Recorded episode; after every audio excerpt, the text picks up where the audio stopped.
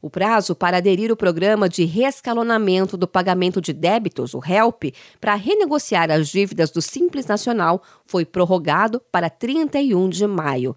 Segundo o Comitê Gestor do Simples Nacional, a decisão foi necessária para dar tempo ao governo para definir uma fonte para compensar a perda de arrecadação com o parcelamento especial.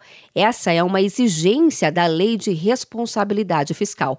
A Receita Federal informou que já está tudo pronto para o início do parcelamento. Segundo o Sebrae, a medida deve ajudar cerca de 1 milhão e 900 mil empresários. O presidente da entidade, Carlos Melles, diz que o governo deve resolver a questão fiscal até o próximo mês. Não me surpreenderia a gente ainda ter que ter mais uma prorrogação. Nós estamos torcendo para que não, porque quanto mais rápido achar o recurso, melhor para nós todos. Mas eu tenho a impressão que esse mês de maio nós damos cabo a isso. O HELP permite a renegociação de dívidas das micro e pequenas empresas e dos microempreendedores individuais que foram prejudicados pela pandemia em 2020.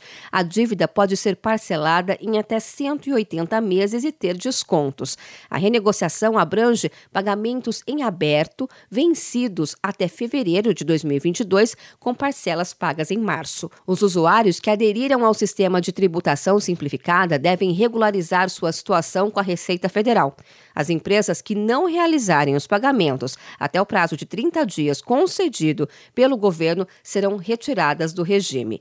Para renegociar as dívidas do Simples Nacional, as empresas devem acessar o site da Receita Federal, onde aí vão poder ter acesso aos tipos de parcelamentos disponíveis, emitir o documento de arrecadação do Simples Nacional, que é o DAS, avulso e outros serviços. Para quem está com débitos inscritos em dívida ativa, o parcelamento deve ser feito pela Secretaria Especial da Receita Federal. Já para os débitos do governo local, é possível realizar a renegociação na Procuradoria-Geral da Fazenda Nacional e nas secretarias da Fazenda dos Estados, do Distrito Federal e também dos municípios.